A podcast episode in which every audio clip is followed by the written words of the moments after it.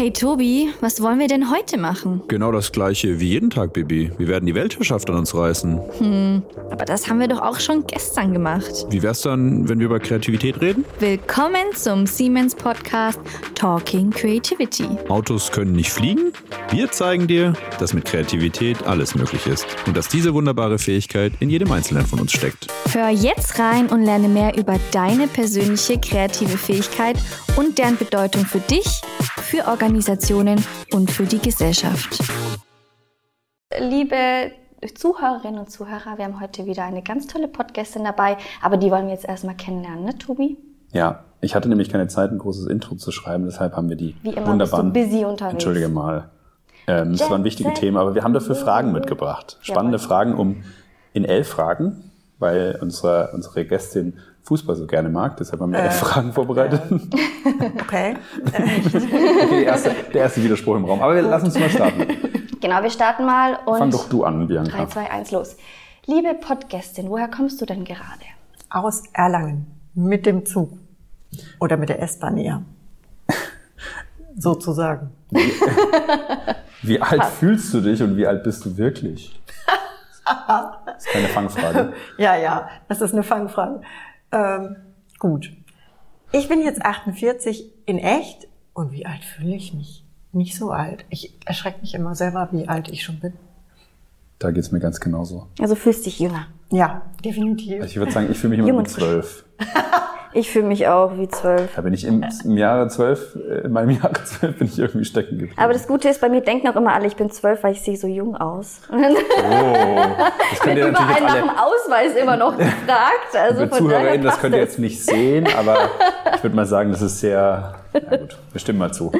Ja, das ist mir dann doch schon länger nicht mehr passiert. Okay, next question. Was ist dein Lieblingsoutfit? Worin fühlst du dich am wohlsten? Ah, Im Grunde genommen eigentlich in den Sachen, die ich gerade so, so anhabe. Also irgendwelche Wollpullis, Jeans, so leger und locker wie möglich. Nix, was irgendwie einengt. Es soll einfach alles möglichst locker sein. Finde ich gut. Ich Bequem. Krawatte am Hals finde ich auch immer unangenehm. Das schnürt immer so zusammen. Finde ich auch. Das glaube ich. Überrasch uns doch mal mit einem verrückten, lustigen, besonderen oder erstaunlichen Fact über dich. Oh, Darfst doch gern kurz nachdenken. Ja. Lustig und spannend. Oder überraschend oder erstaunlich. Ich habe im Vielleicht Leben das- Verrückt Rechtsmedizin studiert. Ist das überraschend? Rechtsmedizin, ja. Muss man dann da auch direkt an die, an die Leichen ran, oder? Also ich darf quasi als Biologe nicht an die Leiche ran, ich darf sie nicht aufschneiden, aber ich darf trotzdem Rechtsmedizin studieren und könnte dann, wenn ich wollen würde, im Bereich Forensik arbeiten. Ah. Aber Was ist Forensik nochmal? Forensik ist sozusagen das, was die Spurensicherung macht. Also DNS-Nachweise alles, und alles sowas. rund um die Leiche. Genau, Spuren sichern Okay. und diese Spuren untersuchen und gucken, äh, sind da irgendwelche Betäubungsmittel mit im Spiel. Dann werden die mit speziellen Geräten ausgewertet. Darüber wollen wir bestimmt noch mehr erfahren. Aber nächste Frage, liest du gerne? Natürlich lese ich gern. Wieso natürlich? Naja, als Autorin, eine Ah. Autorin, die liest. Eine Autorin, die nicht liest, die schreibt nur. Genau, die schreibt nur. Gibt's sowas? Ja, du. Äh. Ich kann es mir fast nicht vorstellen. Was liest, was liest du denn gerne? Äh, ich lese sehr gerne Krimis und ich lese aber auch sehr gerne so, so Romantasy-Geschichten. Romantasy, das ist Fantasy mit Romantik gemischt. Romantik gemischt. Super, Tobi, das hast du sehr gut erkannt. Ja. Sehr gut, sehr gut Danke. erklärt, ja. Hat mir auch kurz ähm, ein paar Rechenleistungen in meiner Birne gebraucht. So. Ja, ich, ich wollte es nur verifizieren, weil das habe ich noch nie gehört. Ich auch nicht. Danke. Also ich werde hier schon wieder ein bisschen gemobbt und Bianca äh, ist natürlich äh, so schön und jung, dass sie nach dem Ausweis gefragt wird. Haben wir die, die Rahmenbedingungen sind geklärt, aber ich würde sagen, welches Fach war denn dein Lieblingsfach in der Schule?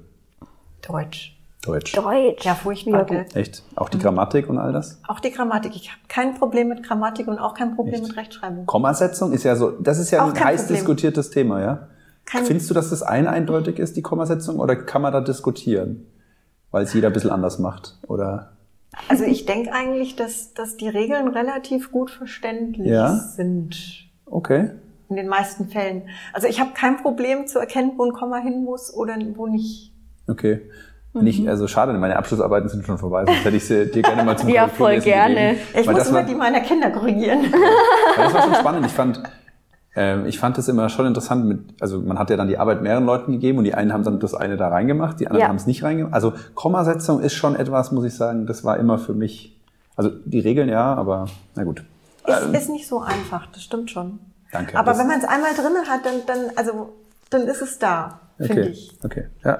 Wahrscheinlich Aber man ist muss es es so. lernen. Und äh, das ist halt immer so. Wenn man es nicht dauernd braucht, warum lernt man es dann? Was mich dann auch, also ich habe ja dann an der Uni viel Forschung gemacht und da schreibt man dann viel auf Englisch. Mhm. Da hat es dann nochmal ein bisschen andere Regeln, da bin ich dann ein bisschen durcheinander gekommen. Da Ja, gibt's so das- eine, Das stimmt. dieses Stimmt. Cambridge Komma oder wie heißt es? Da gibt es irgend so ein Komma, mir fällt natürlich jetzt der Name wieder nicht ein.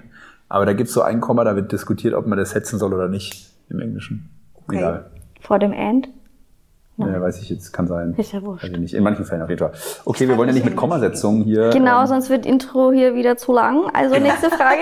Welche Eigenschaft magst du ganz besonders an dir? Ich bin ziemlich zielstrebig.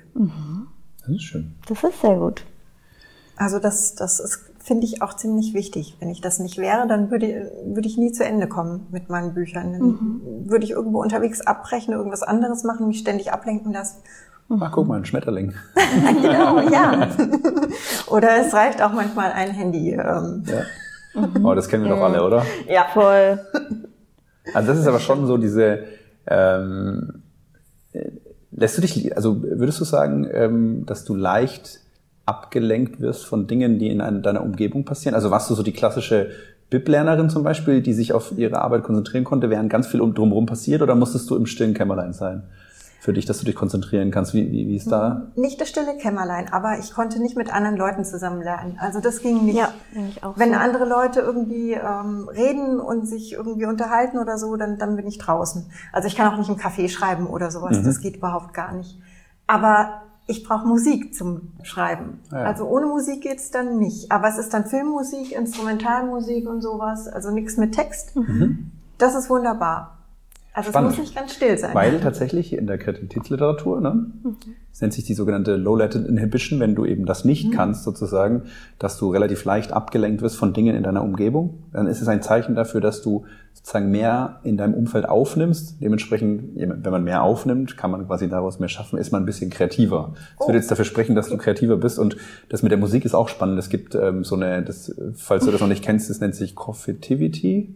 Ist eine Nee, Webseite, ich Coffeetivity. Da gibt es so Studien, die dann quasi untersucht haben, dass Menschen, wenn sie so ein Kaffeehaus-Hintergrundmusik mit so leichten Klängen, mit ja. so ein bisschen Klirre und so hören, dass sie dann tatsächlich auch kreativer sind als im Stillen. Oder diese klassischen Spotify Deep Focus Playlists, die kenne ich auch. Also das ist tatsächlich auch so, dass das förderlich sein kann für Kreativität, was ich spannend finde, dass du sagst, Ja. du brauchst ein bisschen so Klänge im Hintergrund. Also ich mache mir auch immer meine eigene mm, ja, Playlist, Playlist. sozusagen auf Spotify und pack Cool. da alles rein, was ich jetzt gerade eben gut finde, was mich gerade eben ein bisschen bewegt auch. Also es ist auch oft so, wenn ich jetzt eine sehr äh, bewegende Situation schreibe, dann habe ich auch gerne die passende Musik dazu. Dann ist es irgendwie einfacher. Dann kommt man da auch einfacher rein, das nachzuempfinden, Ja. was Toll. ich da gerade tut. Genauso, wenn es eine spannende Situation ist. Ja, cool. Cool. Wer ist dein oder deine Lieblingsautor oder Autorin? Boah.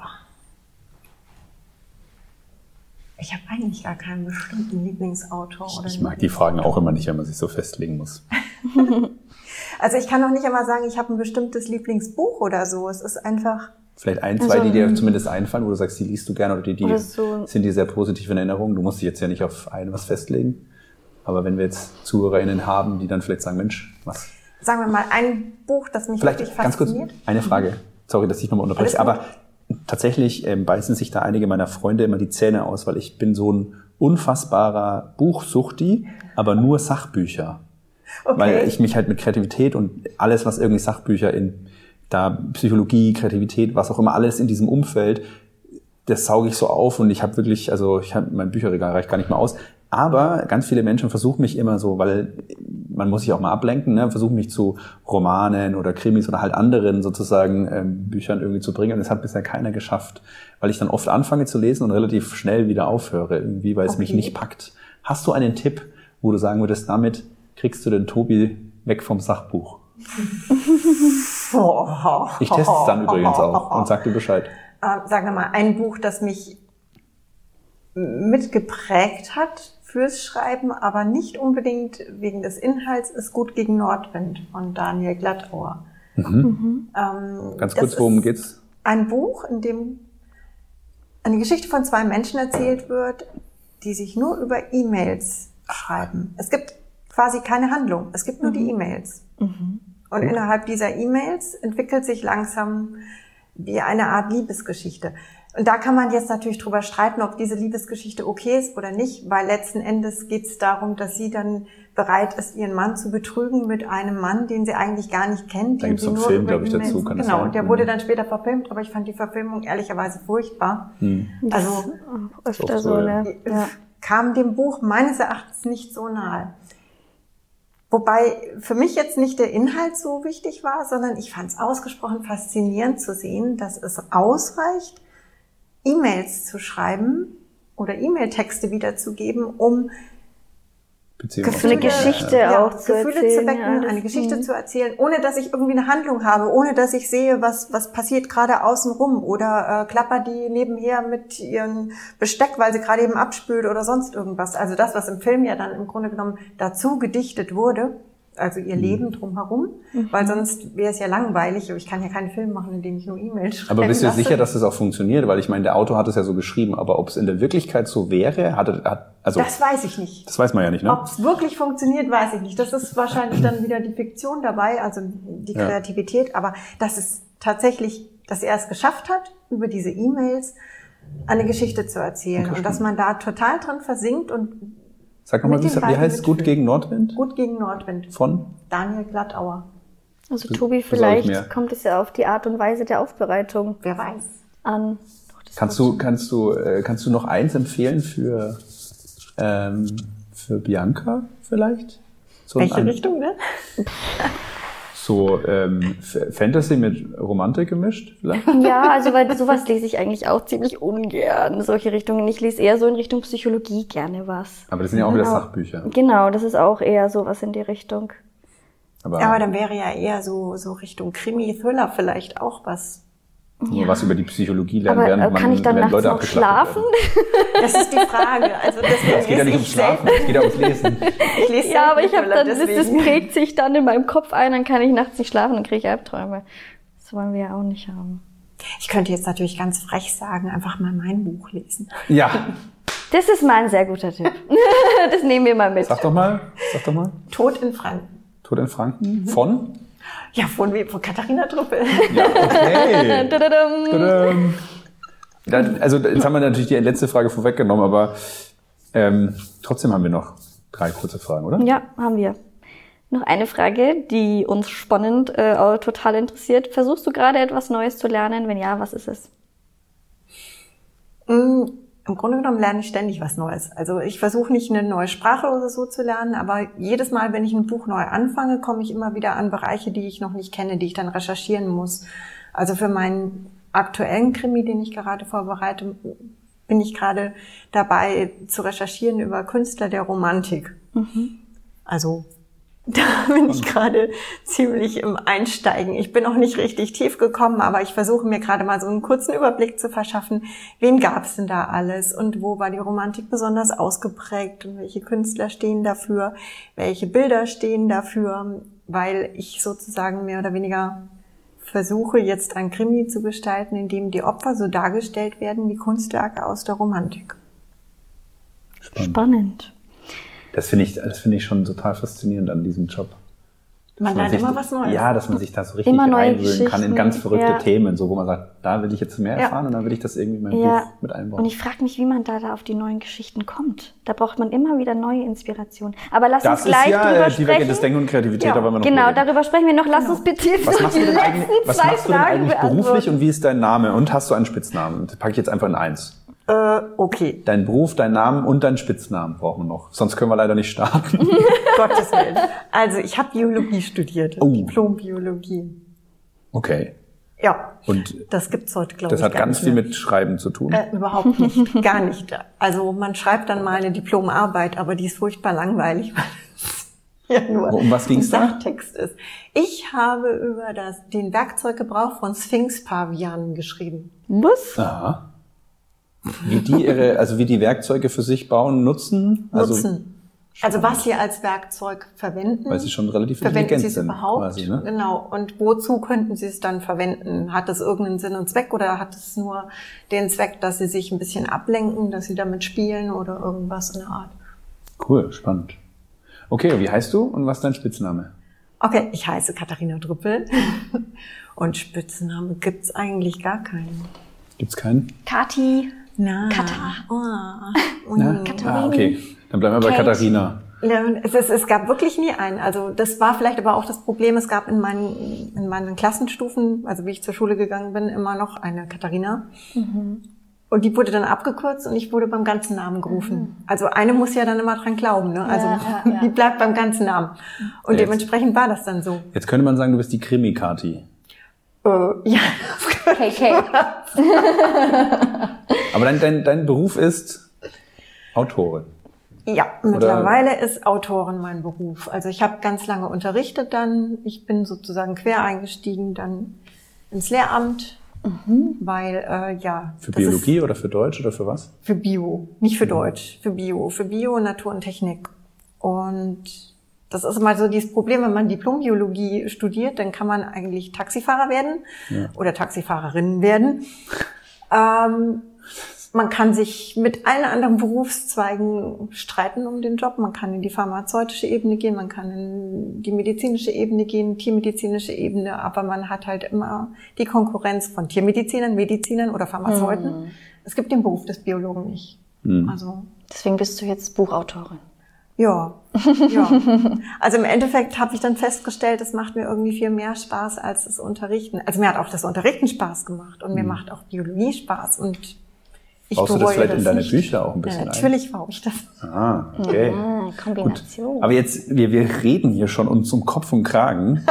Die kurze Fragerunde wurde etwas länger, aber ich würde sagen, 15 einige der, einige der Fragen, die wir da auf dem Zettel haben, haben wir jetzt schon beantwortet. Aber trotzdem, lass uns doch mal mit der wichtigsten Fragen, Frage eigentlich einsteigen, die eigentlich immer kommen muss. Oder nicht eigentlich, sondern auch uneigentlich muss die immer kommen. Oder Bibi? Immer.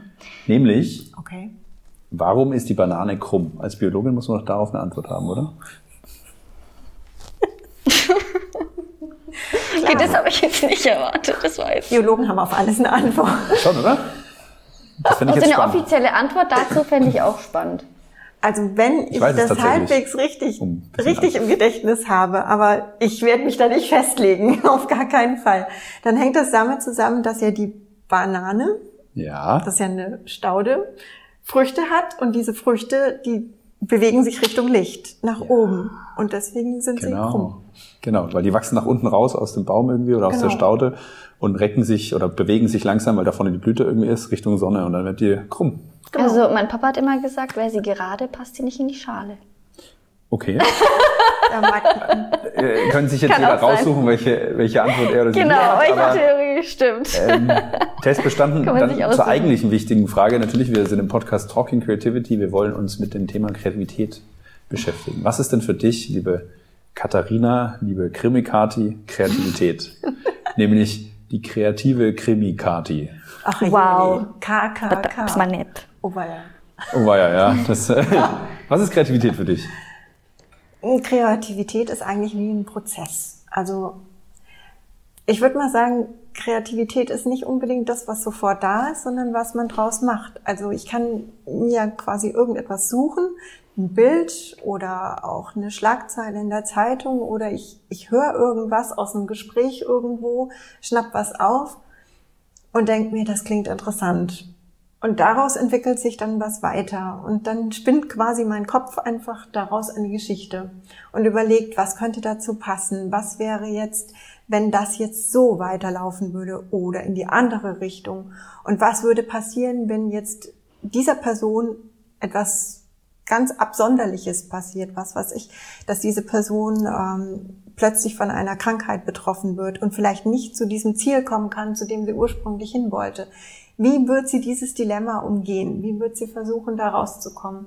Und das ist quasi wie so eine Ideensammlung. Ja, das, was du jetzt gerade beschrieben hast, Ist ein wunderschönes Beispiel für divergentes Denken. Du startest irgendwie mit einer Ausgangsinformation und versuchst Ja. ganz viele den Optionenraum sozusagen erstmal aufzumachen. Was kann alles passieren? Ne? Ja. Genau. Fällt dir das leicht? Ist es einfach so da? Oder wo du oder wie, wie unterstützt du das vielleicht auch? Du stellst dir dann wahrscheinlich ganz viele Fragen, so wie ich das jetzt rausgehört habe. Was wäre, wenn? Wie würde es aussehen, wenn? Ja.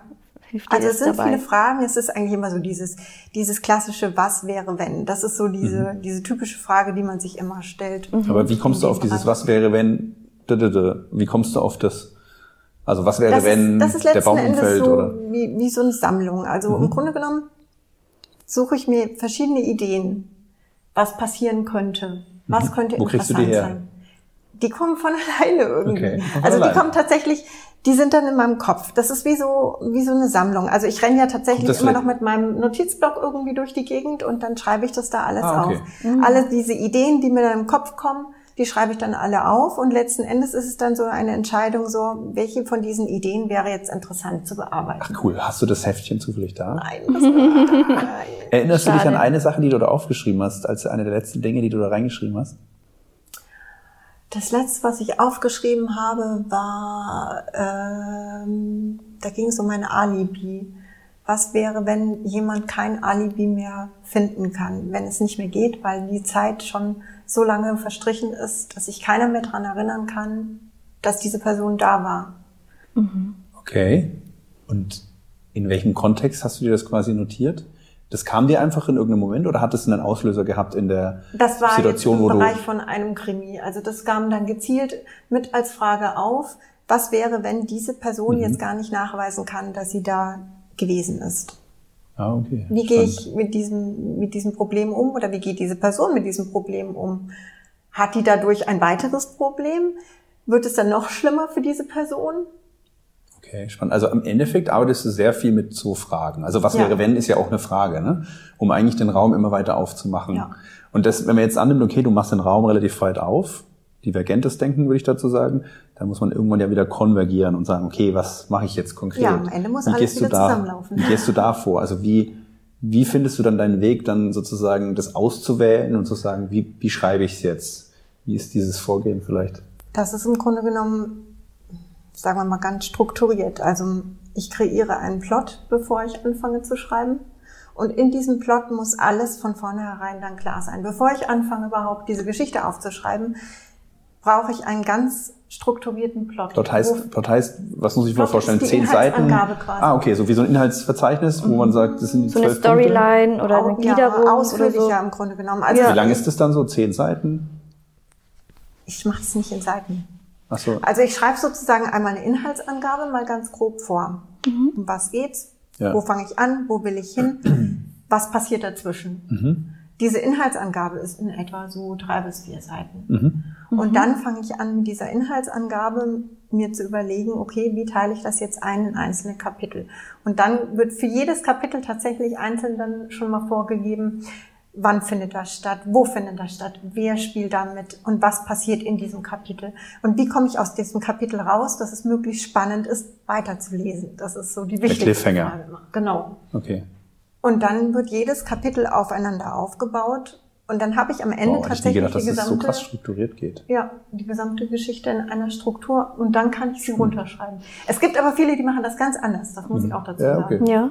Aber Cool. Passiert es auch mal, dass du schon mal davon abweichst? Oder bist du dann sehr streng und sagst, das ist jetzt so, wie ich das geplant hatte und so läuft dann auch die Geschichte? Oder gibt es dann da auch noch Raum für Kreativität? Also da gibt's auch immer noch Raum für Kreativität. Also ich bin zwar froh, dass ich diesen strukturierten Plot dann habe. Also während ich plotte, ist eigentlich auch der Hauptpunkt der Kreativität letzten Endes, weil da entwickle ich ja die gesamte Geschichte. Ja.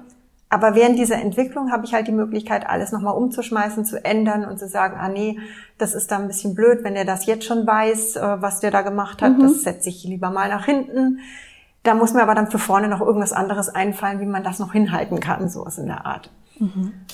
Aber letzten Endes, vor kurzem war es auch wieder so, da hatte ich den ganzen Plot schon fertig. Ich habe sogar schon die Geschichte geschrieben, bis auf die letzten zwei Kapitel. Und dann kam mir der Gedanke, nee, nee, das ist zu langweilig, wenn der jetzt der Mörder ist. Nee, das geht gar nicht. Das habe ich schon so oft gelesen, das geht überhaupt nicht. Und dann habe ich alles wieder umgeschmissen und habe quasi einen anderen Täter eingefügt. Und jetzt bist du zufrieden. Jetzt bin ich zufrieden. Ja. Ja. Spannend. Jetzt bin ich Ist es, zufrieden. ist es, hat es nicht auch ein bisschen was mit Frustration zu tun, dass man da eine hohe Frustrationstoleranz braucht, im Sinne von, naja, jetzt habe ich ja schon so viel geschrieben, jetzt muss ich es wieder umwerfen oder fällt dir das leicht? ähm, eigentlich Oder ist bist du glücklich, dass du das noch erkennst? Also im Grunde genommen ist es eher so, so ein Zwischending. Also es ist weniger Frust, es ist mehr, okay, Gott sei Dank ist mir das noch aufgefallen oder eingefallen. Es ist ja dann so, dass ich der Meinung bin, wie jetzt auch, dass es am Ende dann besser ist als Mhm. vorher. Also in der Hinsicht ist es jetzt weniger Frust. Es wäre frustrierender festzustellen, das ganze Ding ist fertig und ich habe es jetzt im Grunde genommen schon abgegeben und dann fällt mir ein, nee, das hättest du jetzt ja eigentlich alles ganz anders machen Ist das müssen. schon mal passiert? Gott sei Dank noch nicht. Arbeitest du vielleicht auch mit anderen Leuten noch zusammen, die, also unabhängig natürlich am Ende irgendwie bei der Abgabe und weiß ich, Verlag und so weiter, aber in dem kreativen Prozess sind da andere Menschen involviert? Ja, in der Hinsicht schon. Also sprich, wenn ich einmal fertig bin mit dem Runterschreiben und das ein, zwei Mal so Dieser- grob diesen Plot? überarbeitet habe, genau. Okay. Also nicht, wenn der Plot, der Sondern Plot wirklich das ganze Buch schon. Wenn das ganze Buch dann fertig ist und ich das dann schon mal einmal bearbeitet habe, dann geht das an Testleser.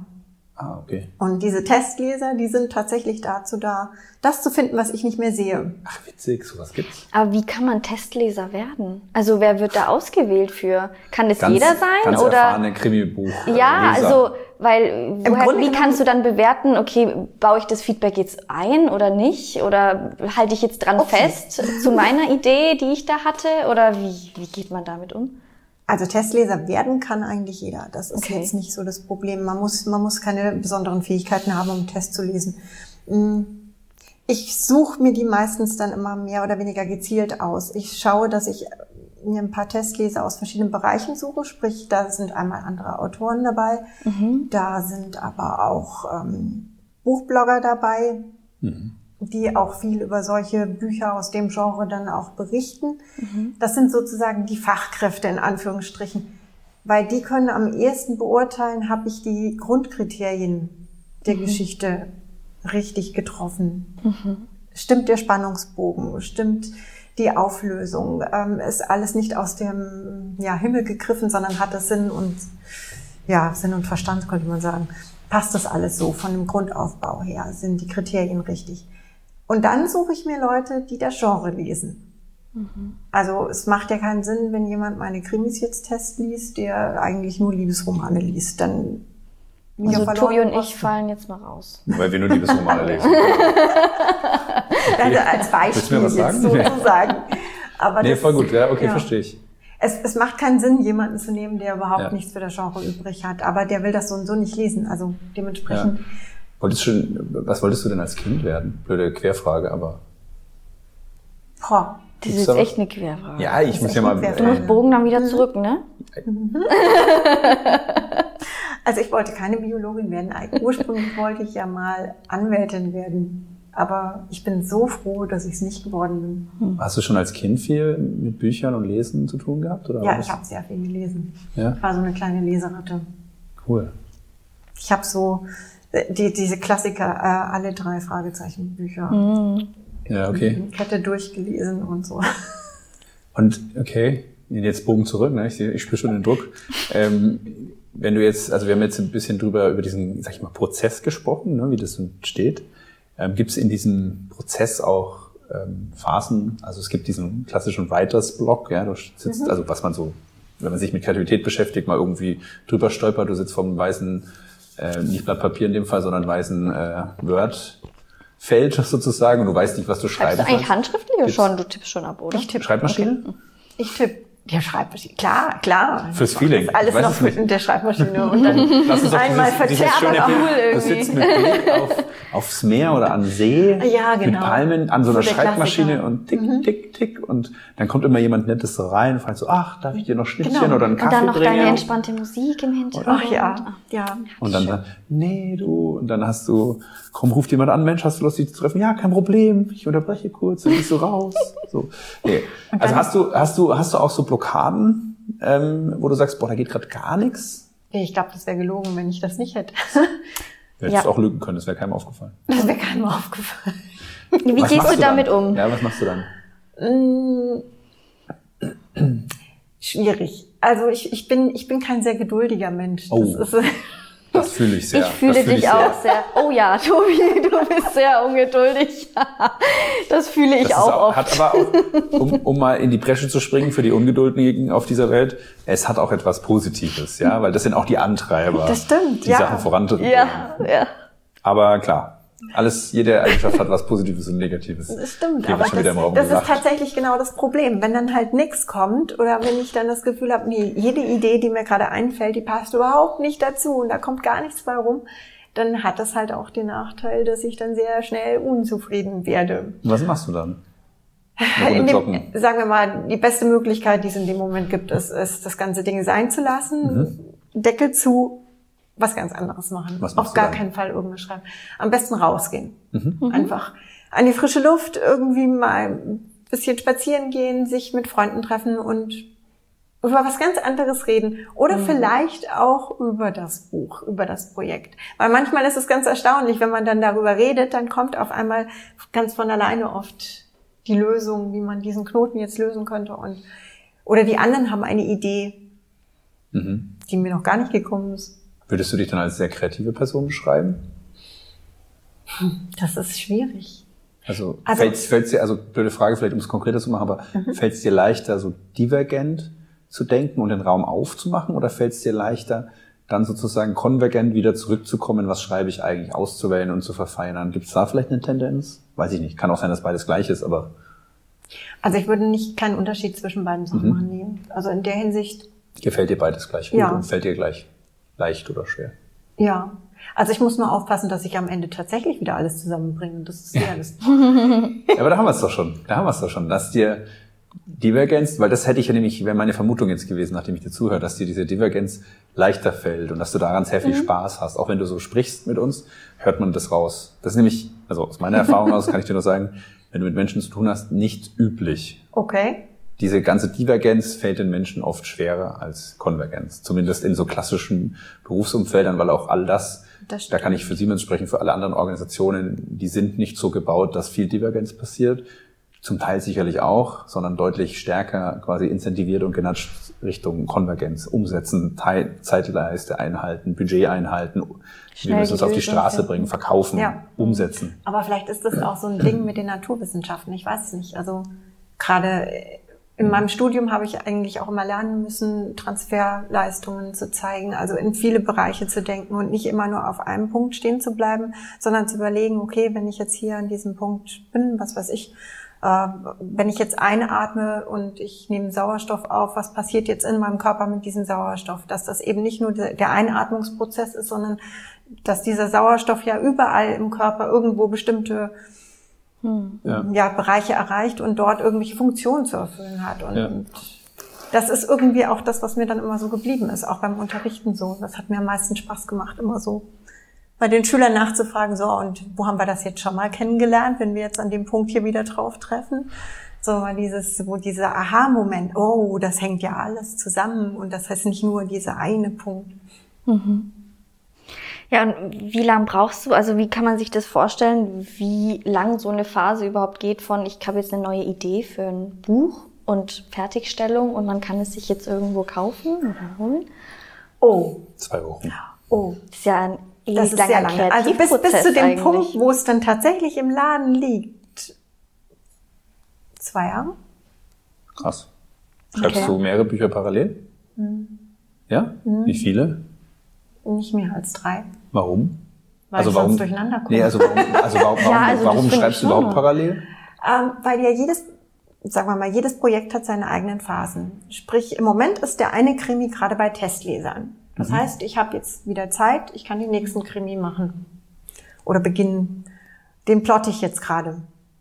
Ähm, wenn dieses Buch von den Testlesern wieder zurückkommt, hoffe ich, dass ich dann mit dem Plot schon so weit fertig bin, dass es erstmal so ein bisschen ruhen kann und dann kann ich da in Ruhe drüber nachdenken, beziehungsweise eher nicht drüber nachdenken. Das ist ja Sinn und Zweck der Übung, dass es Mhm. erstmal ruht und ich das dann später irgendwann wieder raushole und gucke, macht das immer noch so viel Sinn? Währenddessen kann ich aber dann schauen, was ist von den Testlesern zurückgekommen, was äh, kann ich da jetzt einarbeiten, umarbeiten. Wenn ich das gemacht habe, dann geht dieses Projekt dann meistens erstmal an die Agentur und von da aus weiter an Verlag. Und dann kann ich wieder zum Beispiel dieses, diesen Plot da hervornehmen und gucken, schreibe ich das jetzt schon runter, dann muss ich den Plot nochmal verändern. Oder der Plot darf noch ein bisschen länger liegen und ich habe jetzt gerade gar nicht Lust, irgendwie mich mit einem Krimi zu befassen. Ich will jetzt was ganz anderes machen, dann nehme ich halt was ganz anderes. Mhm. Oder ich habe gerade noch eine neue Idee, die ich vielleicht noch kurz entwickeln möchte. Und so strukturiert sich das dann alles so ineinander. Mhm. Und später kommt ja dann das Buch, also das erste Buch, das jetzt vielleicht beim Verlag gelandet ist, das kommt dann wieder zurück, dann muss das Lektorat bearbeitet werden. Und dann habe ich immer unterschiedliche Arbeitszustände sozusagen von jedem hm. Buch. Also es ist nicht immer gleichzeitig schreiben. Die wichtigste Frage, die natürlich jeden Studierenden jetzt auf den Nägel brennt, ist, wie viele Seiten schreibst du denn so am Tag? Unterschiedlich. Ich weiß nicht, Je nach Musik. Das ist eine doofe Frage, ich, ich rechne, aber. Ich rechne auch nicht in Seiten, weil Seiten sind ja im Endeffekt noch nicht so komplett. Das sind ja Normseiten, die ich schreibe. Und äh, ich rechne eigentlich eher in Wörtern. Also wenn ich einen guten Tag habe, dann bin ich bei 3000 bis 5000 Wörtern am Tag. Was das aber in Seiten ist, keine Ahnung. Hm. Ich weiß es nicht. Mhm. Ja, schon. Cool. Nicht schlecht. Sorry, du wolltest, glaube ich, noch was fragen. Ähm, ja, ich wollte fragen, weil es klingt ja so, wenn du auch sagst... Wir müssen dann übrigens demnächst die Challenge starten. Entschuldigung, ich habe hier noch. Oh, wenn ihr ZuhörerInnen jetzt diesen Blick sehen könntet. Ich bin Ungeduldig. kurz, ich bin kurz Ungeduldig. gestorben. Ähm, Aber es tut mir leid, Fauxpas, ich habe dich unterbrochen. Ja, du weißt Das können wir natürlich nicht rausschneiden, weil sonst ähm, wirklich noch sympathischer, als ich eh schon bin. Also, wenn ich dir so zuhöre, wirkt es ja so, dass du eigentlich extrem viele Ideen schon in dir hast. Wenn du sagst, du schreibst auch drei Bücher gleichzeitig und die neue Idee kommt, du schreibst gleich los. Ähm, erstmal, ist es so, dass du wirklich auch so viel parat hast? Oder hast du so einen Ideenparkplatz, wo du sagst, da habe ich dann alles parat und schreibe alles nacheinander? Oder hast du vielleicht auch so eine, ist jetzt eine Doppelfrage, aber ich stelle es jetzt trotzdem einfach mal, hast du vielleicht auch Angst, dass dir mal die Ideen ausgehen oder dass du mal sagst, irgendwie, ich habe jetzt, ich weiß gar nicht mehr, welche Geschichte ich jetzt erzählen soll? Ist alles auserzählt? Nö. Nö, also auserzählt ist nichts. Ähm, das ist eher so, wie soll ich das darstellen? Das ist so, dass, dass eigentlich die Ideen von selber irgendwann kommen. Meistens fällt mir irgendwas, wie gesagt, auf. Oft auch im Traum, also so richtig blöd. Also ich bin auch schon nachts aufgestanden und, und an ja, mein Notizbuch gegangen und habe ja. mir diese Idee dann kurz äh, skizziert und aufgeschrieben. Das kann auch passieren. Das ist ganz unterschiedlich, wann das kommt. Und letzten Endes ist es dann meistens so, dass ich auch diese Idee nicht sofort verwende, sondern ich gucke erstmal, was macht diese Idee mit mir. Oft ist es dann so, dass diese Idee, wenn sie wirklich was wert ist, wiederkommt. In irgendeiner anderen Art und Weise. Ich vergleiche das mal gerne so ein bisschen mit, mm, wenn ich schwanger werden will, dann sehe ich auf einmal überall schwangere Frauen, ganz egal wo. Mhm. Mm, sowas mhm. in der Art. Oder wenn das ist so ein, das ist so ein, so ein Bias, so ein Bekannter, dass man das sieht, was halt im Kopf oder für einen gerade präsent genau. ist. Ja. Und dann, wenn mir das dann auffällt, das verfolgt mich tatsächlich überall. Ich sehe jetzt dieses Thema zum Beispiel in, in der Tageszeitung irgendwo in einem Artikel und dann kommt es im Fernsehen, vielleicht in den Nachrichten oder vielleicht auch in einem Spielfilm irgendwo.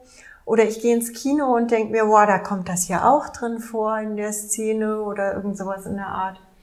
Wenn das heißt, mich das also immer wieder verfolgt, dann das heißt aber eigentlich, du arbeitest 24-7, ne? Ja. Also dein, ja. deine, ja, deine, so, so wird ja, aber das ist, das, das ist ja. wunderschön, was du gerade beschrieben hast, weil ich, also ich kann das komplett so bestätigen, geht mir auch so, dass wenn du an Themen arbeitest und da wirklich was Kreatives Neues schaffen willst, dann begleitet dich das eigentlich die ganze Zeit, weil du dann eigentlich deine Sinne schärfen musst und auch deine Wahrnehmung, ne? So, was du siehst, was du fühlst, was du hörst das immer wieder in Bezug dessen stellen, was dein Problem ist oder was, an was du halt gerade arbeitest. Bei dir jetzt in einem Buch oder irgendwie einen Twist, den du haben willst oder du brauchst einen Mörder oder du brauchst ein Alibi, whatever, ja. Das ist total spannend, was du sagst. Also würde ich genauso auch unterschreiben, dass das eigentlich am Ende halt ganz viel damit zu tun hat, dass ich sozusagen ne, alles um mich rum versuche immer wieder zu hinterfragen und damit in Verbindung zu bringen. Was ich auch schön fand, das Bild, dass die guten Ideen kommen wieder beziehungsweise in verschiedenen Situationen wiederholt sich das und irgendwann, also das kenne ich jetzt so bei mir,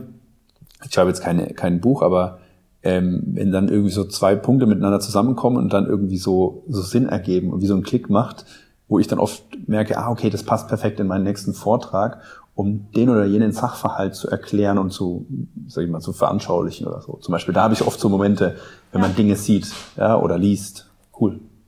Finde ich eine schöne Beschreibung. Voll schön. Ich finde es auch echt schön, weil also ich finde, es wirkt so, als ob du wirklich deiner Kreativität vertraust. Und ich finde, das ist, glaube ich, echt ein wichtiger Punkt, dass du dir dem da vielleicht unterbewusst bewusst bist und darauf vertrauen kannst, dass du weißt, da wird immer wieder was fließen, weil es einfach so in dir irgendwie brodelt.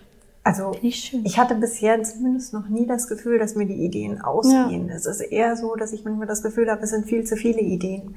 Und deswegen Ja, mache ich das im Grunde genommen inzwischen auch so, dass ich schaue, welche Idee verfolgt mich tatsächlich hartnäckig und die wird dann aufgeschrieben. Also wenn ich das Gefühl habe, das ist jetzt eine Idee, die will hier unbedingt bleiben, die will unbedingt geschrieben werden, die will irgendwie raus, dann kommt die in mein Notizbuch und dann Gibt's warte aber, ich ja mal ab. gibt's trotzdem was, wo du sagst, das blockiert deine Kreativität manchmal? Irgendwelche Faktoren, wo du es eindampfen kannst, was dich blockiert? Also ich gebe ein Beispiel, bei mir sind es negative Emotionen. Ja, das so und so. Negative Emotionen sind immer blockierend. Wobei manchmal kann das so kann ja eine negative- einfließen in die Geschichte. Ja, das, das wollte ich, darauf wollte ich Ja. gerade hinaus. Es kann manchmal tatsächlich auch mal sein, dass so eine negative Emotion, wenn sie im passenden Moment passend zum Geschichtspunkt kommt, dass es dann eigentlich auch ganz gut passt. Also mh, es ist, es ist zum Beispiel einfacher, eine Szene auf einer Beerdigung zu schreiben, wenn man jetzt nicht unbedingt gerade bestens gelaunt ist. Ja, stimmt. Das sagen kann ja auch viele Songwriter. Also ich habe ja auch eine Band und wir schreiben auch eigene Songs. Mhm. Und ich, keine Ahnung, wenn ich jetzt ähm, super traurig bin, kann ich nicht einen Song schreiben über das Leben ist so toll und so schön. Genau. Da möchte ich, da habe ich gerade ein anderes Gefühl, da möchte ich an, gerade was anderes rauslassen. Deswegen äh, entstehen Mhm. ja auch ganz viele Herzschmerz-Songs, weil sie, weil viele Leute da auch einfach was verarbeiten. Ja. Gibt es eine andere, Blockade, die du beschreiben könntest bezüglich Kreativität? Nicht so Zeitdruck oder sowas? Nee, Zeitdruck ist erstaunlicherweise äh, gar nicht mal verkehrt bei mir. Ich habe das festgestellt, wenn ich, wenn ich zu lange Zeit habe und weiß, ich habe ja noch lange Zeit, bis ich das abgeben muss oder bis das irgendwann fertig sein muss, dann dauert das auch viel länger. Ja, dann das wird das kenn nichts. ich auch. Aber wenn ich weiß, okay, Abgabetermin ist in drei Monaten, dann läuft das wie von alleine. Dann ist das irgendwie wie so eine Uhr, die dann anspringt und dann, dann läuft das, dann geht das. Dann bin ich auch meistens vor dem Termin fertig. Aber wenn ich viel Zeit habe oder gar keinen Zeitdruck, dann, dann zieht sich das. Und das ist aber dann auch wieder was, was mich dann auch wieder blockiert. Das wäre dann tatsächlich wie so eine Blockade, weil ich dann, dann von mir selber genervt bin, weil das nicht läuft, weil ich nicht gut genug dran bleibe. Man steht sich meistens selber im Weg. Ja, bei ja, Kreativität, da sich hast du selbst. recht. Aber ich finde das wunderschönen schönen Übergang, apropos selber im Weg stehen. Wir stehen uns heute nicht selber im Weg, sondern wir nehmen jetzt den Weg auf uns. Challenge Time! Möp. Map, map, map, map. Challenge Time! Wir sind nämlich im wunderschönen neuen Museum in Nürnberg, in unserem Lieblingsmuseum, Bibi. An dieser Stelle lieben Dank an Simone, dass wir hier sein dürfen. Ja, unbedingt. Ähm, Simone ist unser äh, Special Guest, Silent Special Guest heute. Sie nickt und freut sich. Ähm, aber ich war letztens erst wieder mit einer kleinen Workshop-Truppe hier im Museum, war wieder spannend, haben wir ein wenig mal. Kreativität im Museum trainiert. Ähm, heute gehen wir aber in den Raum von Klaus Feldmann. Ich habe mir sagen lassen, er ist seines Zeichens Künstler und wir werden uns ähm, zwei Werke von ihm anschauen. Ein, ein Werk davon kennst du, liebe Katharina, schon, das zweite noch nicht. Und wir werden eine kleine kreative Aufgabe mit dir als Wir erleben sie jetzt live in Profi-Geschichtenerzählerin. Aktion. Haha. durchführen. Hast du Lust? Ja, natürlich habe ich Lust. So. Aber machen wir jetzt die erste hier noch, oder? Nicht? Nee, wir gehen runter. Lass Okay, uns wir gehen gleich runter. Boah, das ist cool hier. Gefällt mir. Also ihr könnt es nicht sehen, aber ihr könnt es hören. Es ist schöne Kunst. letzten Mal. Ja, lohnt sich auf jeden Fall. Sollen ja auch herkommen. Im Raume Der Horst Klaus Feldmann. Petermann. Ja, da ist es. Klaus Feldmann, bitte. Horst Petermann, äh, aka Klaus Feldmann. Kennst du das Bild, was du gesehen Ja, genau. Also man sieht hier einen Raum mit einer roten Wand, Boah, darf ich, will, Ja, willst du, wollen wir das mal kurz vorlesen? vielen verschiedenen Bildern an der Wand. Übrigens heißt, ist ganz wichtig für Menschen immer, wenn sie den äh, Namen falsch geschrieben bekommen, der liebe Klaus, der schreibt sich mit C. Ja. Klaus Feldmann, Ground Control. Was passiert, wenn die fotografierte Realität nur ein Modell ist? Eine Spielart zeitgenössischer Kunst hat sich dieser Frage verschrieben und bewegt sich zwischen Täuschung und Desillusionierung. Zwei Räume mit älteren, schwarz-weiß und neueren Farbfotos von Klaus Feldmann, geboren 1956 in Neunkirchen, Landkreis Osterholz, stellen den Künstler in die Reihe anderer Modellfotografinnen wie Thomas Demand, Demont, Oliver Boberg, Laurie Simmons, Laurie Simmons und, oder Edwin Zwackmann, Zwackmann, wie, wie auch immer man die ausspricht. Ich habe jetzt meine Lesekünste nicht unter Beweis gestellt, aber den zweiten Teil liest euch die Bibi Blocksberg vor. Schauplätze erzählen Geschichten, auch ganz ohne handelnde Personen. Fernsehen und Kino haben Orte und Räume so sehr mit Erwartungen aufgeladen, dass wir ahnen, was gleich passieren wird.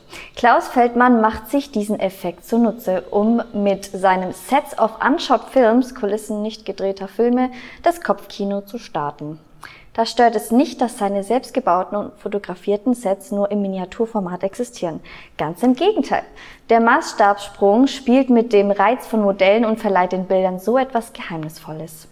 Alf Alfred Hitchcock, auch ein Liebhaber gebauter Sets, hat einmal gesagt, die Realität am Set hat keine Bedeutung, wenn die Illusion wirkungsvoll ist. Wow. Den muss man, den muss man kurz sacken lassen. Ja. Die Realität am Set hat keine Bedeutung, wenn die Illusion Wirkungsvoll wirkungsvoll ist. ist. Aber das ist ja auch so.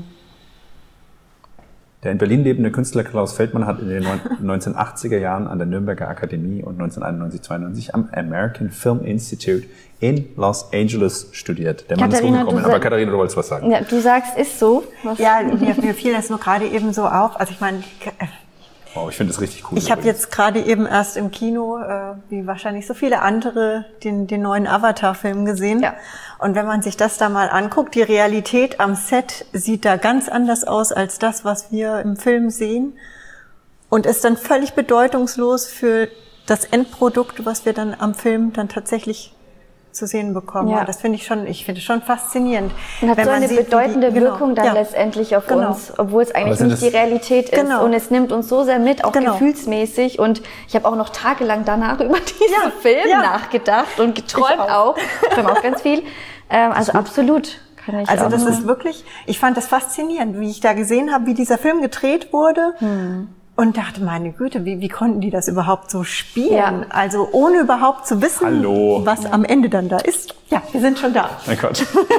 nee, rede ruhig Wir wollen jetzt zu deiner Creativity Challenge kommen, Das- liebe Ja. Katharina. Das liebe Bild heißt Ja. Ground Control 2017. Aber Katharina, du darfst jetzt erstmal beschreiben, was sehen wir denn auf diesem Okay, Bild? wir sehen auf diesem Bild einen Raum, einen relativ großen Raum. Und dieser Raum ist fast leer, würde Mhm. ich sagen. Man sieht in diesem Raum einen Stuhl und vor diesem Stuhl einen riesigen Bildschirm. Und Aber nicht so ein moderner Nee, Bildschirm. nee, ein alter Bildschirm, so, so wie diese alten Röhrenfernseher fast so ne? in die Richtung gehend. Und daneben noch zwei andere Geräte, die ich nicht wirklich zuordnen kann, auf einem Tisch.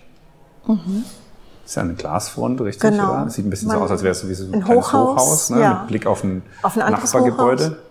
Mit Lampen, ganz so alten. Und es ist dunkel draußen. ja, Sieht man da dunkel. Sterne draußen oder? Ich, ich würde es als Sterne übersetzen, ja. Oder dass es Schneeflocken? dunkel Ist, oder kann, könnte auch Schneeflocken sein, aber es wären aber sehr große Schneeflocken. Ja, das sind. Äh, vielleicht. Und wie ist so die Stimmung? Was würdet ihr sagen? Also das erste, was mir zu dem Bild eingefallen ist, war Einsamkeit. Also ich fand, ich fand, das Bild hat etwas Bedrückendes. Auch wenn man jetzt mal so an die Decke hochguckt, die Decke oben scheint kaputt zu sein. Da sind Löcher in dem, in der Fassade oder ja in, in, den, in der Decke, aus was auch immer die ist. Ja, das Linoleum vom Boden löst sich irgendwie ab Ja, ne, an genau. den Klebstellen, an den Stoß, Stoßstellen. Also es sieht ziemlich ramponiert Die, aus. die Lampen haben so was Altes, Milchiges Genau. ähm, an sich. Genauso Die wie der- Fenster sind jetzt auch Fernseher, ne? eher so ein bisschen älter, wo man sieht, das ist jetzt nicht so die super, ähm, wie sagt man, moderne Dreifachverglasung, die irgendwie isoliert, sondern sieht eher so nach ganz einfachem Glas aus, Ja. wo ich auch so ein bisschen Kälte fühle, wenn ich ehrlich bin. Ja, es ist ja auch nichts in dem Raum, Ja. was irgendwie den Raum mit Leben füllen würde, sondern eigentlich nur dieser große Bildschirm, der auch hell ist, der, Der scheint leuchtet irgendwie eigentlich nur an hell, zu ne? sein. Genau. Man erkennt nichts, sondern es ist einfach nur hell, ne? Genau, es ist einfach nur hell. Hatte auch irgendwie so ein komisches Rädchen rechts nebendran, als müsste man da irgendwie kurbeln, wo auch immer das dann zugehört und was das dann für einen Effekt Das erzielt. ist die Frage. Der Stuhl hat auch ein bisschen was von so einem, das sieht ein bisschen weird aus, aber es hat so was von so einem ähm, Salon, Friseursalonstuhl, oder? Oder so, oder das könnte Zahnarzt ganz oder so. gut hinhauen. Zahnarzt, Also irgendwie erinnert es mich eher an irgendwie echt so Horrorfilme, wo dann Leute irgendwie auf so einen Stuhl gesetzt ja werden immer und dann gequält werden. Oh mein irgendwie Gott. wirklich, das war jetzt so meine erste Vorstellung, um ehrlich Was zu sein. ich- Todesstrafe so. Jetzt spannend werden sie festgekettet. was ich noch spannend finde, dass sich hier in der einen Fensterscheibe etwas spiegelt. Das stimmt. Was auch immer das ist, aber es wirkt so, als wäre hinter dem Fotografierenden auf jeden Fall der Raum noch relativ groß. Ist es nicht der Und, und das könnte auch der Bildschirm von der Ja. anderen Seite sein, aber dann wäre der ja Doppelbildschirm, ne? Irgendwie. Ich habe ja, Oder? ich habe erst das Gefühl, dass das irgendwie von da hinten wie so, als wäre da noch so eine Art, kennt ihr diese diese Lampen, Dass da noch diese, weitergeht, ja. diese komischen Lampen bei so Filmsets, dass sich sowas in dem in dem Fenster spiegelt. Das könnte schon sein, ja.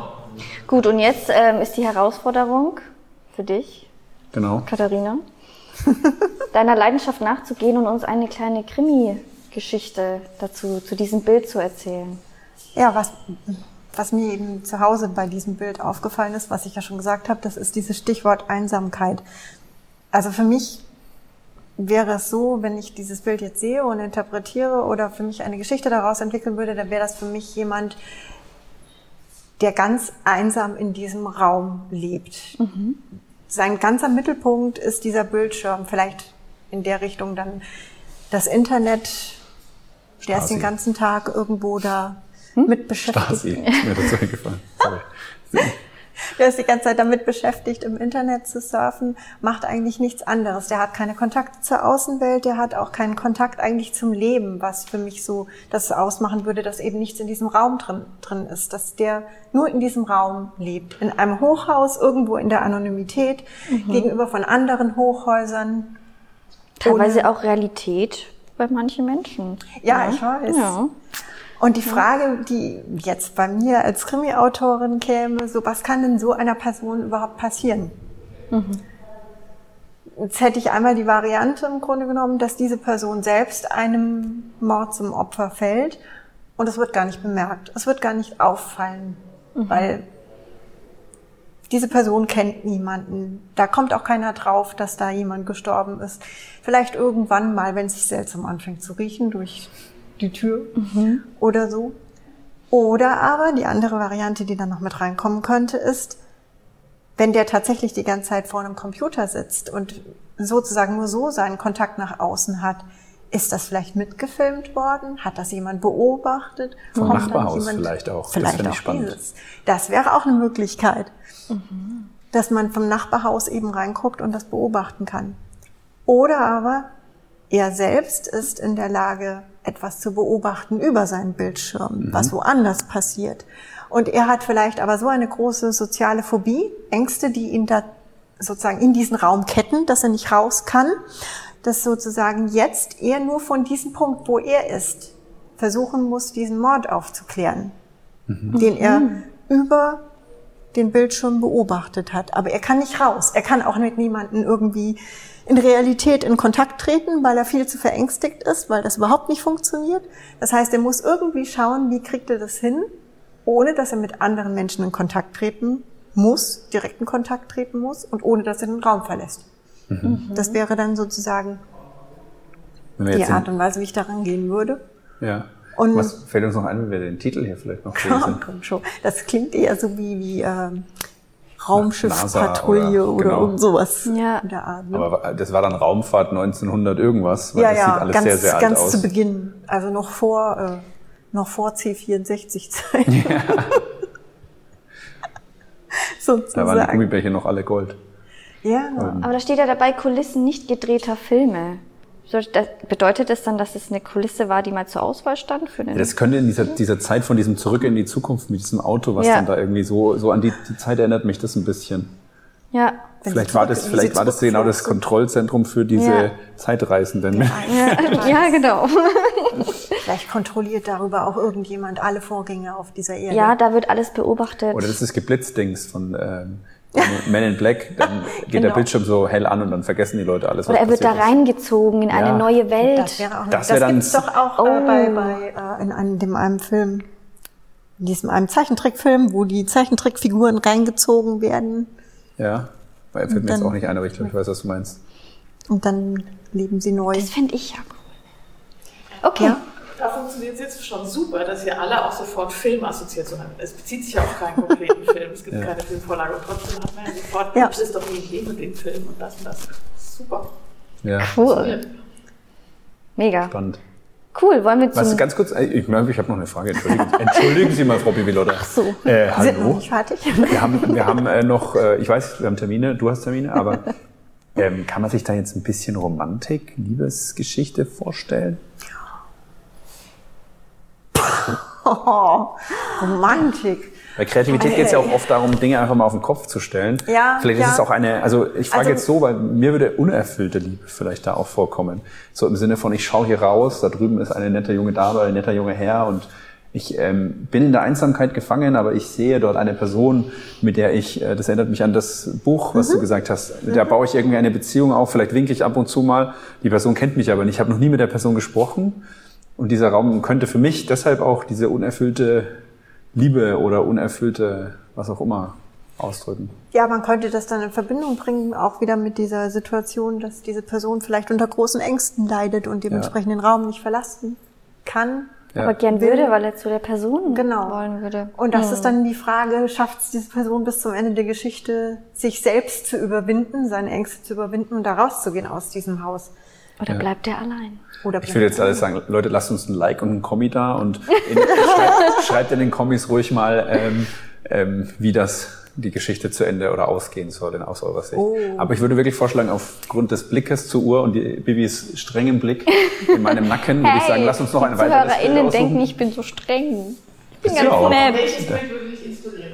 Genau, welches möchten wir jetzt noch? also die Katharina, du darfst zweite ja eins Challenge, aussuchen. ähm, also das erste Bild kannte Katharina schon, jetzt das Ja. zweite Bild Darfst du dir jetzt aussuchen? spontan.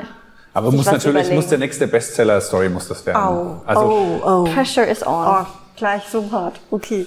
Ich finde das Bild ja sehr ja, interessant. cool. Okay, was sehen wir hier? Ganz kurz, das Also, auf heißt Beobachtungsposten. Bild- Genau.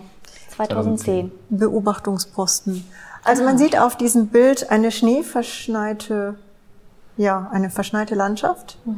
Ähm, ein paar Bäume, es ist Nacht, es ist Halbmond, eine Lampe ist an und beleuchtet die Szenerie und man sieht einen Wohnwagen. Und in diesem Wohnwagen brennt Licht. Und der Wohnwagen ist so ein bisschen, ja, steht wahrscheinlich da an einer Straße. Die andere Laterne, die man am Wohnwagen sieht, die ist nicht an. Die ist aus. Und sieht man da so eine nicht. Silhouette von einem Menschen vielleicht in dem einen Fenster? Das könnte fast sein, dass da jemand steht, ja. ja, ne? Aber man sieht sonst keinen anderen Wagen oder Man, sonstiges. ja, nur genau. den man sieht kein. Haus, kein Nur Bäume, anderes Auto, keine anderen Menschen, nichts, nur diesen sieht schon auch so. Wohnwagen. Also die, ich finde, die Laterne ist auch bedächtig ähm, tief irgendwie, oder? Also der Schnee Die ist ist, sehr hoch. Oder die Perspektive ist irgendwie so. Also wir, wir schauen von oben Das nach ist so nach hinten runter also oder dass so. der Weg nach unten führt, sozusagen. Ja. Das kann schon sein, ja. Das wirkt eigentlich schon. ein Man könnte dann nämlich auch meinen, dass hier unten irgendwie eine Straße geht und dieser Wohnwagen gar nicht an der Straße steht, sondern irgendwie so erhöht, irgendwo einem so im bisschen verlassen, verlassen ohne. Ähm, mittendrin, ja. also es ist auch nichts Es von. gibt ja auch kein Auto an diesem Genau. Wohnwagen, das den Wohnwagen irgendwie wegziehen könnte oder Hm. wegbewegen könnte. Ja. Zumindest sehen wir es nicht. Was Und eine sehr- Tageszeit sind wir? Dunkel ist es, also sehr Mond. dunkel. Also Halbmond. Ich Ja. würde sagen, es ist Nacht. welche ähm, Schätze ich mal. Nord- oder Südhalbkugel? Oh. Ich würde sagen, ähm, Australien ist es jetzt eher unwahrscheinlich. Also das äh, Vielleicht Grunde Skandinavien? genommen- Ja, es könnte Skandinavien Oder, sein, aber es könnte eigentlich Bäumen? auch äh, überall in einem in, in einem etwas verlasseneren Parkgelände sein. Hm. Ja. Also Aber es muss ja gar nicht so weit weg sein. Das kann ruhig in der Nähe sein. Also Wir erkennen auch nicht, was es für ein Baum ist- ist, ne? Aber Der Baumexperte Tobias Ist das hier, ist das hier ein Vogel? Nee, man ist, nee. Nee, das sind alles das irgendwelche Bäume, äh, Bäume, Bäume mit, also Äste. Äste vom Baum. Ja. also Aber das kann man hier nicht wirklich erkennen. Farbe auch, ne? Also alles eher so ein Schwarz-Weiß, bisschen schwarz-weiß, Grautöne. Sehe ich da auch einen Eiszapfen von der Laterne hängen? Vielleicht. Ja, das könnte hinkommen. So, ich glaube, jetzt haben wir genug beschrieben, oder? Ja. Ich hoffe, das Jetzt- kann sich jeder vorstellen. Kennzeichen erkennen wir leider nicht, sonst würden wir das durchgeben und direkt bei der Polizei mal nachfragen, wer, wer der Halter Wer ist. hier, wer hier einfach so mitten in der Prärie seinen Wohnwagen abgestellt hat und nicht abgeholt hat. Genau. Genau. Ordnung muss schon sein. Aber jetzt geht's los. Mhm. Katharina, Stage is yours. Die Geschichte dazu hätten wir gerne. Also im Grunde genommen fällt mir da eine Fluchtsituation ein, dass die Person, die da drin ist in diesem Wohnwagen, die könnte geflüchtet sein. Die könnte versuchen, sich irgendwo zu verstecken, untertauchen, weil sie Jemanden umgebracht hat. oder Oh. einen Mord beobachtet hat. Also ich hatte es jetzt eher beobachtet. Ich bin so, So heißt's ja auch. Entschuldige mal. Es könnte natürlich auch sein, dass sie jemanden umgebracht hat, aber ich glaube, jemand, ganz Opfer ehrlich, wenn beobachtet. jemand, der, der jemanden umgebracht hat, der, ob der tatsächlich sich in einem Wohnwagen versteckt, weiß ich nicht. Mhm. Also ob der dann so da rumsteht oder ob der nicht versucht, weiterzuziehen. Ja, wahrscheinlich. Das, also das wirkt eher so wie jemand, der mal kurz zwischengeparkt wird, bevor er vielleicht in, ach, wie heißt's, jetzt fällt's mir nicht ein, dieses Programm, wo, Zeugenschutzprogramm, darauf wollte ich hinaus, der darin dann untergebracht werden soll, aber noch nicht gehen kann, weil die Gerichtsverhandlung noch Ist aussteht. ein Mann oder eine Frau? Divers. Das ist im Moment noch offen. Noch offen? Okay. Okay, aber Das kann, also ja, das, das ist tatsächlich was, wo ich mir so Welche am Anfang Phase? nicht unbedingt Gedanken drüber mache, ob das jetzt Mann oder Frau ist. Das ist dann meistens tatsächlich so, so spontan so. Wenn sich die Person so ein bisschen weiter formiert, wenn ich so überlege, ja, was ist dieser Person passiert? Was hat die beobachtet? Wo hat die es beobachtet? Wenn die jetzt zum Beispiel irgendwo um die Ecke von einem Haus ähm, gewartet hat, vielleicht auf, wenn ich jetzt von einer, einer Frau ausgehe, auf ihre beste Freundin und äh, sie hat ein Geräusch gehört, guckt da um die Ecke rum und sieht, wie jemand einen anderen niedersticht. Und sie versteckt sich sofort wieder hinter der Ecke, ist total aufgewühlt, weiß nicht, was sie tun soll, kann eigentlich im Moment auch nicht telefonieren, weil die Person ist ja vielleicht noch da und wenn die dann hört, wie sie redet und dann sie dann entdeckt, das geht dann auch nicht. Weglaufen geht auch nicht, weil das könnte ja auch bemerkt werden und noch viel schlimmer, was passiert, wenn diese Person jetzt um die Ecke kommt. Das heißt, die steht da im Grunde genommen wie erstarrt da und wagt erst nach einiger Zeit, sich wieder um die Ecke zu linsen und zu gucken, ist der jetzt weg? Wenn der jetzt weg ist, dann wird sie zum Telefon greifen und die Polizei rufen und dann nimmt das Ganze erstmal so seinen Lauf. Und die Polizei wird dann anhand ihrer Beobachtung unter Umständen erstmal feststellen, ja, wer, wer könnte das sein? Hat die den erkannt? Kann die den beschreiben? Und, dann nehmen wir mal Geschichte? an, das ist ein, ein gesuchter ähm, Mafioso-Boss oder so.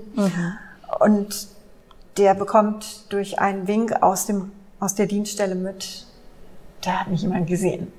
Und jetzt ist sie in Gefahr. Und jetzt wird sie vielleicht von einem Kommissar oder auch einer Kommissarin in Sicherheit gebracht, weil ein Anschlag auf sie verübt wird, weil dieser Typ sie loswerden möchte und nicht möchte, dass sie dann irgendwie ihn verraten kann. Und dann sitzt sie jetzt da und harrt der Dinge, die da kommen. Und es schneit und es wird glatt draußen. Und der Kommissar kann nicht kommen, weil es ist so glatt und er hat einen Unfall gehabt. Und sie hat Angst, aber sie kann auch nicht raus. Sie kann nirgendwo hin. Sie sitzt da gefangen in ihrem Wohnwagen und weiß nicht, ob da jetzt jemand kommen wird. Und geht's noch weiter? Also, ich könnte jetzt hier noch zuhören. Ja, ich würde gerne ich würd gern Das noch ist hören, wie es so- ausgeht. Ja, voll. Das ist jetzt ein guter Cliffhanger. Oder du machst ein Buch draus und dann können wir mal gucken.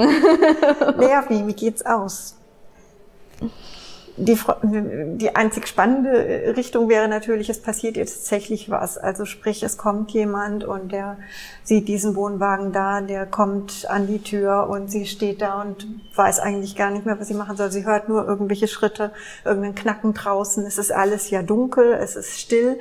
Winter, keine Vögel zwitschern. Also das, was sie hört, muss irgendetwas sein, das da draußen rumschleicht.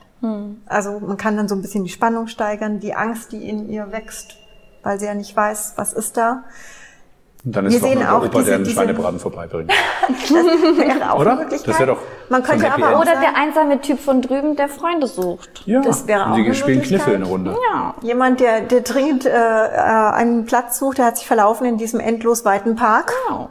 Genau. klopft an und fragt um Vielleicht Hilfe. kommt auch der Kollege von Welt 1 vorbei.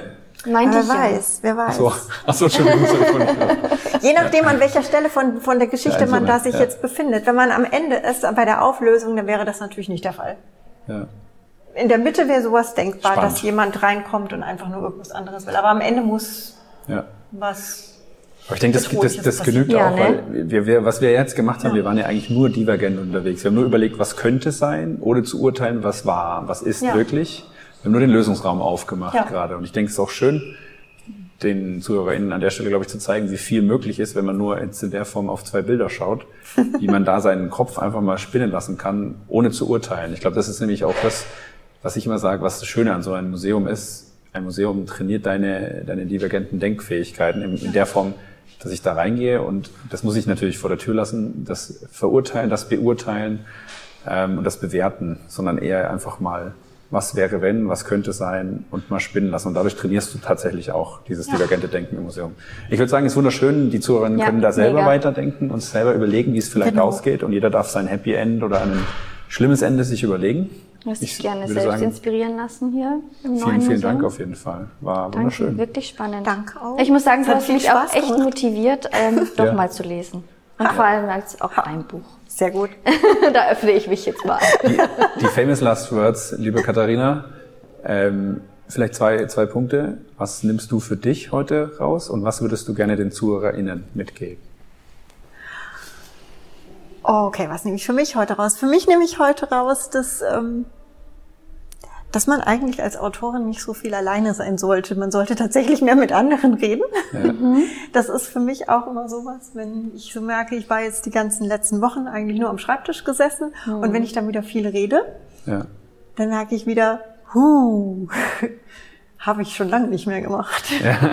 Und das viel in einem ist, ne? Was man auch Ja, irgendwie und ich merke dann auch wieder selber erst, was mir alles dann noch einfällt und Ja. was dann wieder kommt. Und äh, das vergisst man manchmal Mhm. so ein bisschen, wenn man die ganze Zeit nur am Schreibtisch sitzt. Schön. Dementsprechend, ähm, was ich anderen mitgeben würde, ist tatsächlich so ein bisschen Kontakt bleiben, in Kontakt bleiben, miteinander reden und das formt eigentlich schon die Kreativität alleine. Also Mhm. einfach nur das Miteinander reden und sich immer wieder neue Eindrücke holen. Wachsam sein, immer Genau. die Ideen quasi spinnen lassen, ne? was Genau. du, glaube ich, vorhin auch gesagt hast, dieses eigentlich 24-7, das Ja. Kreativität schläft nie, letztlich. Genau. Sehr schön. Einfach Genau. Und liebe Zuhörer, Zuhörer, ich sag, ZuhörerInnen, ihr dürft auch gerne mit uns in Kontakt Oh, wunderschöne Überleitung, Bibi Lotta. Wie denn eigentlich? das habe ich schon Ähm, Ja, gefragt. also es ist ziemlich schwierig Hast du jetzt deine über die jetzigen Plattformen. ICQ muss ich mal wieder aktivieren, Ja. finde ich immer ganz gut. Aber äh, über LinkedIn, das ist eigentlich so unsere erste Anlaufstelle. LinkedIn. LinkedIn. Ähm, tolle Plattform, wo ihr mit äh, Tobias Eismann oder mir, Bianca Höflinger, gerne in Kontakt treten könnt. Natürlich auch mit unseren lieben Kolleginnen hier, Katharina und Simone.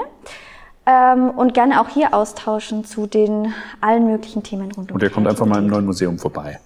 Und dann Es treffen ist, wir uns es ist wert, ein, einmal wieder an. einen Besuch zu wagen Genau, und divergenten. Denkfähigkeiten Ja, zu trainieren. genau. Vielen lieben Dank, liebe Freunde der Sonne. Dankeschön. Ähm, ja, das war's für heute. Danke. Ciao, ciao. Vielen Dank. Tschüss.